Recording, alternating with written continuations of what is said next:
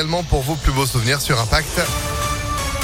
Juste après la météo, quel temps pour ce lundi Ça va donner quoi les jours à venir Réponse à tout cela après l'info de François Germain. Bonjour. Bonjour à tous. Comment gouverner sans majorité absolue Le gouvernement cherche toujours la bonne formule. La première ministre Elisabeth Borne, confirmée à son poste, entame aujourd'hui de nouvelles discussions avec les oppositions.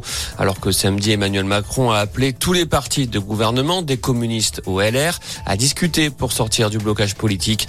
Si ces discussions sont fructueuses, une nouvelle équipe gouvernementale pourrait être nommée à la fin de la semaine.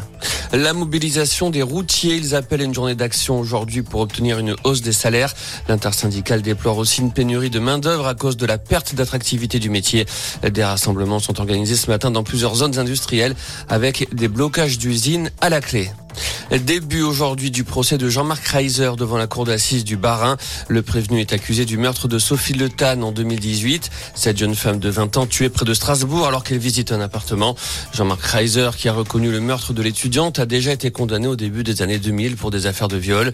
Euh, pour ce procès d'une semaine, une trentaine de témoins et dix experts sont attendus à la barre. La justice va notamment chercher à savoir si le principal suspect avait prémédité son geste.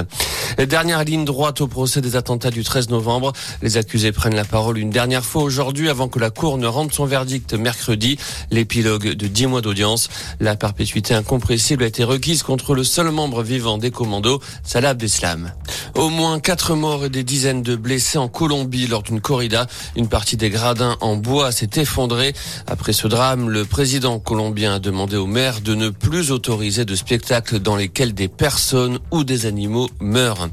Et puis c'est une première, les Françaises sont championnes du monde de basket 3 contre 3. Elles l'ont emporté en finale hier à Anvers aux dépens du Canada. De bon augure avant les Jeux Olympiques de 2024.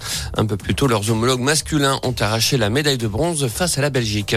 Voilà pour l'essentiel de l'info. Excellente matinée. Merci beaucoup. Retour de l'actu à 6h30 sur Impact FM. Restez informés en attendant impactfm.fr. 6h03, c'est la météo.